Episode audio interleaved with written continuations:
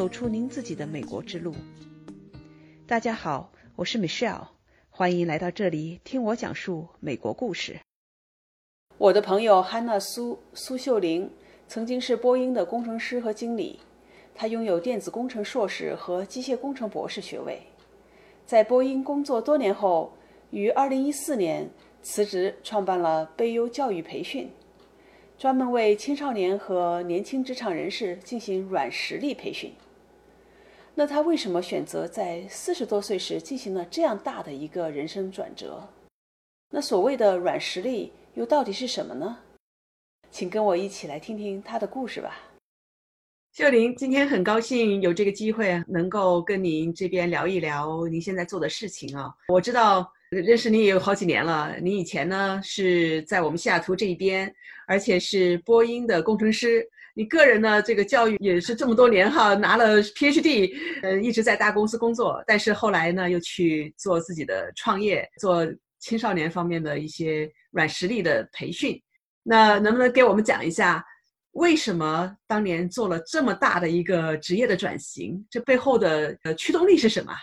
谢谢你，Michelle 哈。其实我觉得最最开始的初衷呢，是我认为软实力很重要。那这个为什么它很重要呢？是我在职场，我可以从我的一点点背景来说一下。呃，我是学工程的，那我的硕士呢是啊，electrical engineering，就是电子工程。那我来美国读博士呢，读的是机械工程 （mechanical engineering） 的博士。那么在读完了以后呢，我一直在所谓 Triple A 的这样的领域里面。那什么是 Triple A 呢？就是 automotive 汽车行业。然后我之前读硕士的时候，我是在航天领域，就是中国的航天部做卫星控制系统的，叫 aerospace。那接下来后来呢，我零六年开始呢，我就在波音了，在西雅图了。那么在波音。呢，做了将近九年的时间，从零六年到一四年。那么为什么我会转型哈？这个要从就是说我在美国工作的几个公司哈，汽车公司也好，飞机公司也好，我觉得我在里面一个很大的领悟是什么呢？就是。在职场哈，就是我们其实能够读完博士，能够进到某一个领域去工作，能够被某些公司录用哈。我觉得这个呢，就是一个刚刚的开始。他当时在录用我们的时候哈，我觉得我这一辈子都非常的幸运。我从第一份工作的面试在福特，一直到后来哈去波音，在波音也做了不同的部门的 management job。那么我觉得我的 比较幸运的地方就是我从来没有 fail 过。interview，我很不怕面试，我也从来没有 fail 过面试，我都可以拿到 offer。但是呢，这个不表示我的软实力很强，因为所谓的软实力是指的。我们可以跟别人达成一个共识的能力，我们能够 inspire 别人更加成功，或者我们能够 empower 别人来让他跟我们都朝着一个目标努力。我觉得这个是一个很强的需要的能力，不管在哪个领域，在哪个职场。那么我呢，其实我第一次接触在美国的软实力教育是二零零七年，就是我到波音的第二年。那当时呢，我的一个 direct actor 也是我的 mentor，他呢在我们当时在做那海上救援飞机哈，就是军方的一个飞机，是给这个。啊，美国海军做的海上救援飞机哈，那那个 program 呢，那里边很重要的一个部门叫 integration 部门，就是把各个飞机的各个地方都要弄到一起的，叫 integration。那当时我的 director 他其实是我在波音的第一个 manager。我在波音的第二年的时候，有一天哈，他就跟我说，他说，哎，Hannah 哈，我听说有一个 training 特别好，叫 Dale Carnegie training。然后他说波音呢可以 sponsor。他说我我自己没上过这个 training，但是我听说很好，所以呢，我觉得对你的 development 比较好。那么他说你呢要不要去上一下？其实我当时的时候呢，在那个 integration 的部门，所以非常非常忙，我们在做整架飞机的测试。可是这个呢，因为 Dale Carnegie 的 training center 在 Bellevue，他们是派人。到波音去做培训。我当时在 Renton，就是七三七的那个，因为我们的飞机是七三七改装成海上救援飞机，所以我们当时在七三七的工厂。呃，我当时非常忙哈，但是我觉得我一开始还没把它跟我们在中国时候读过那个人性的弱点那本书的德尔卡耐基连上。我一开始还不知道他说的是谁，我就说那他既然说好，我就应该去尽量的去学习哈。我说好啊。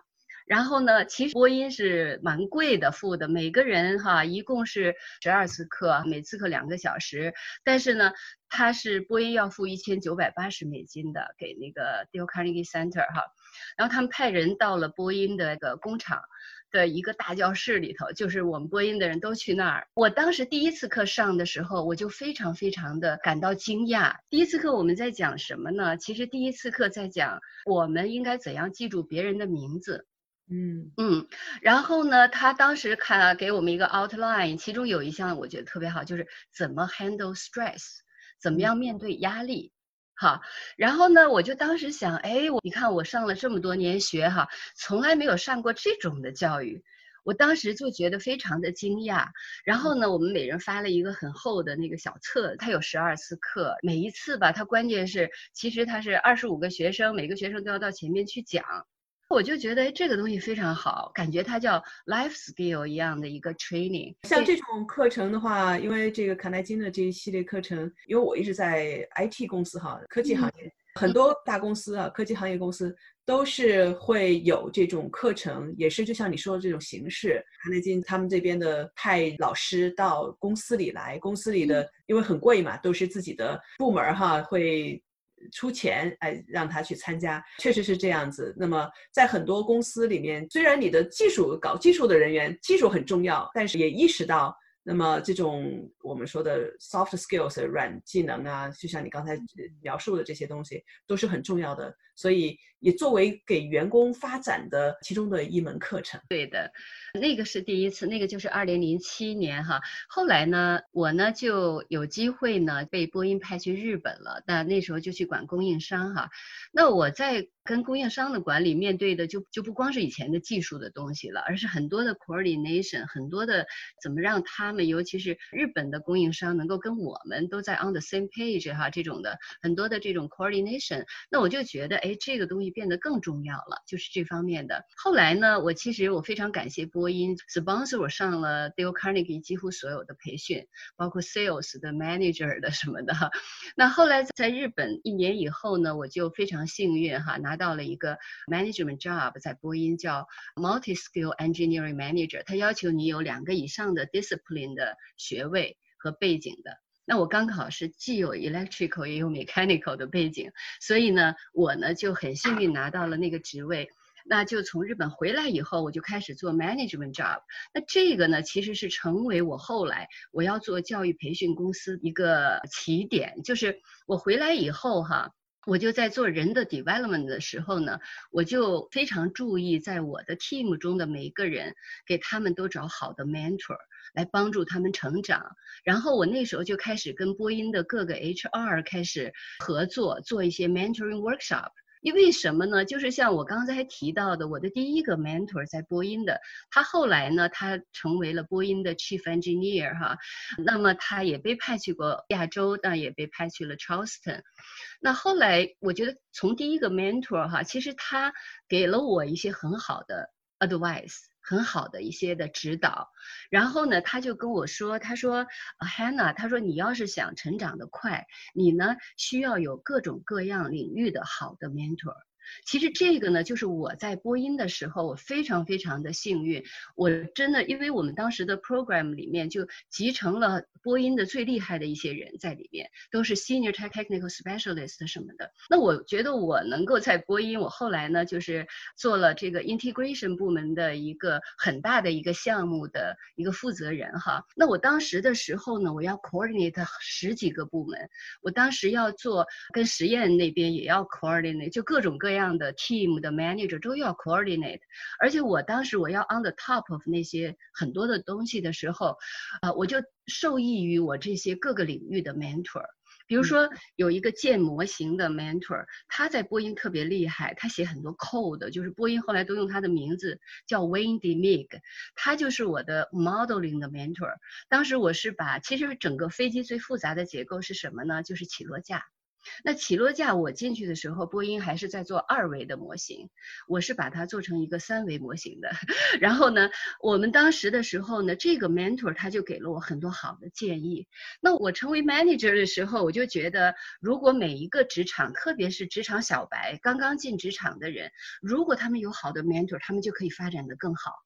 所以呢，我那个时候在波音做 mentoring 的讲座，然后后来我们在我离开波音之前，哈，我们把那个 mentoring program 变成了一个 enterprise level 的 program，我们里面有三千多个 mentor，然后有很多 mentee，我们就是其实是帮助很多的人需要 mentor 帮他们 match，就是这样子。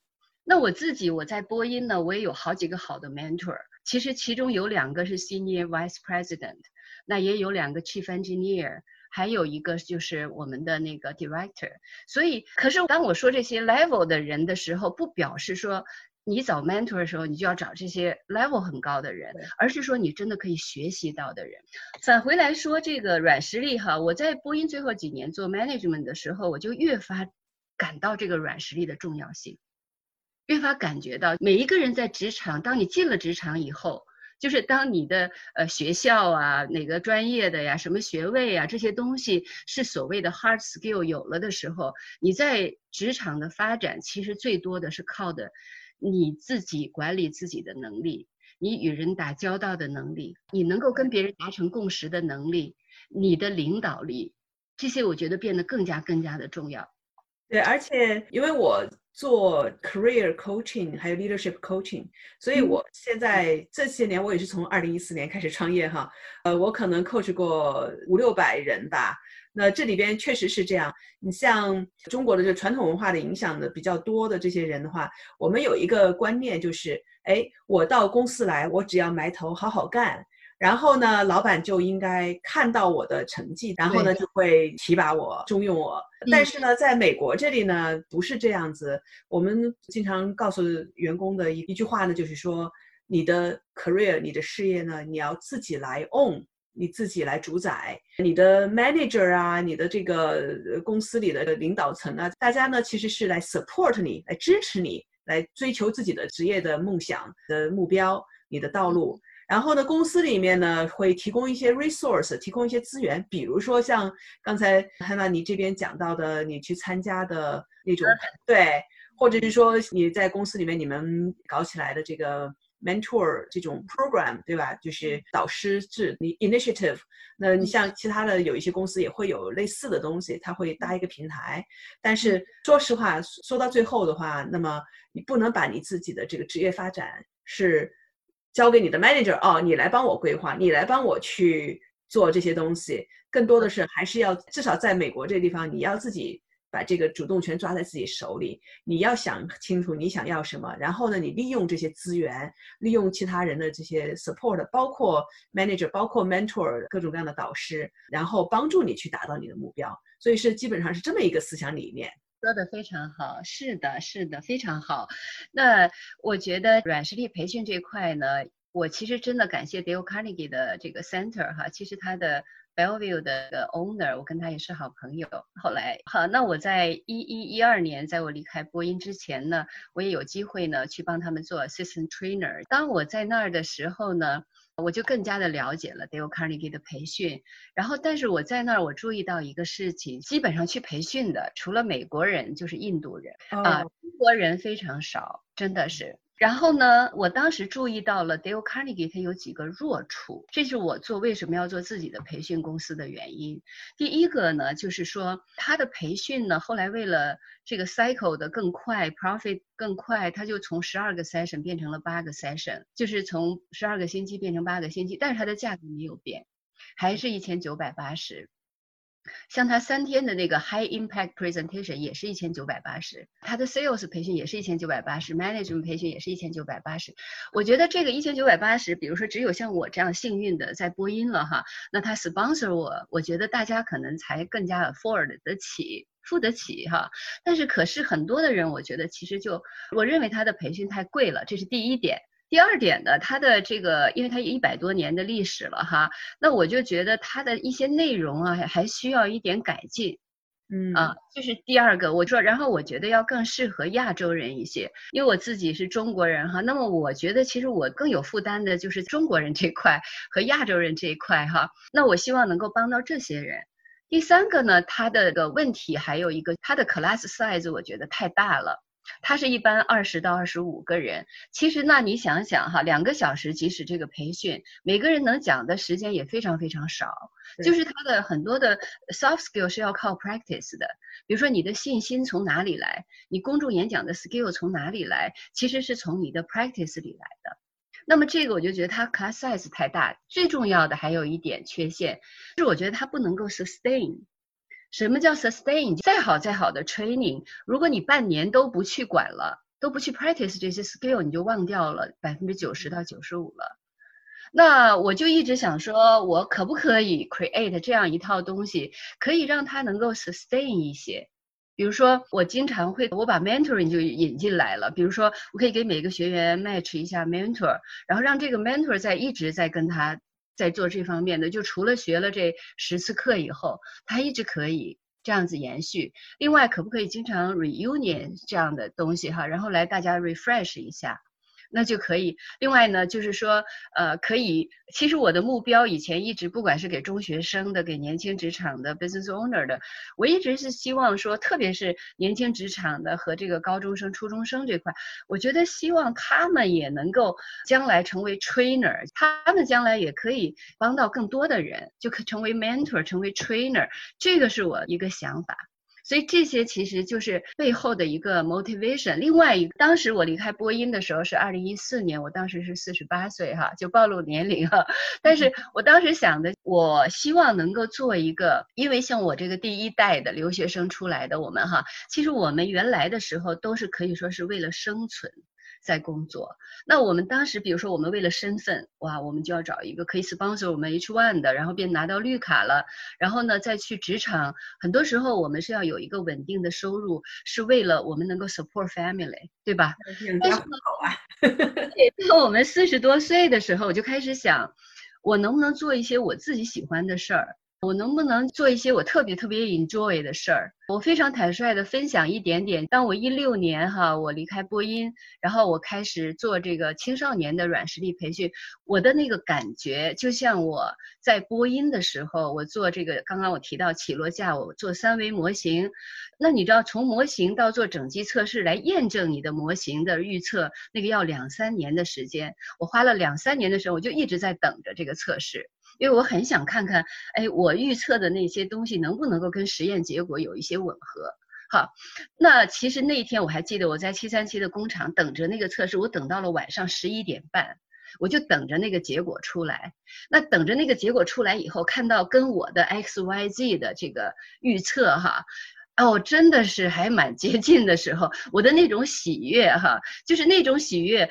当我第一次给高中生做这个软实力培训出来的那种喜悦，我 even 超过了我当年那个模型卖吃的很好的那个喜悦。嗯，所以我想跟大家分享的，你怎么样来看你自己做的事情，是不是哎特别适合你，或者说是不是让你自己觉得哇这件事很很有意义，很有热情，我自己也觉觉得很满足。当你去 follow 你的 passion，而且你去做这件事情的时候，就不是像给别人打工的那种工作，something for the purpose of making a life，对吧？就能够为了生存而做，这是发自内心自己想做自己的梦想，而且觉得值得去做的。事情，那确实是这个感受是不一样的。下一期我请秀玲讲讲她的软实力培训，具体能够教给青少年和年轻职场人士什么样的能力？那这些技能在我们的人生和职业发展中又有什么样的重要性？请在喜马拉雅 APP 上订阅，听美需要讲述美国故事，继续收听下一期节目。咱们下期见。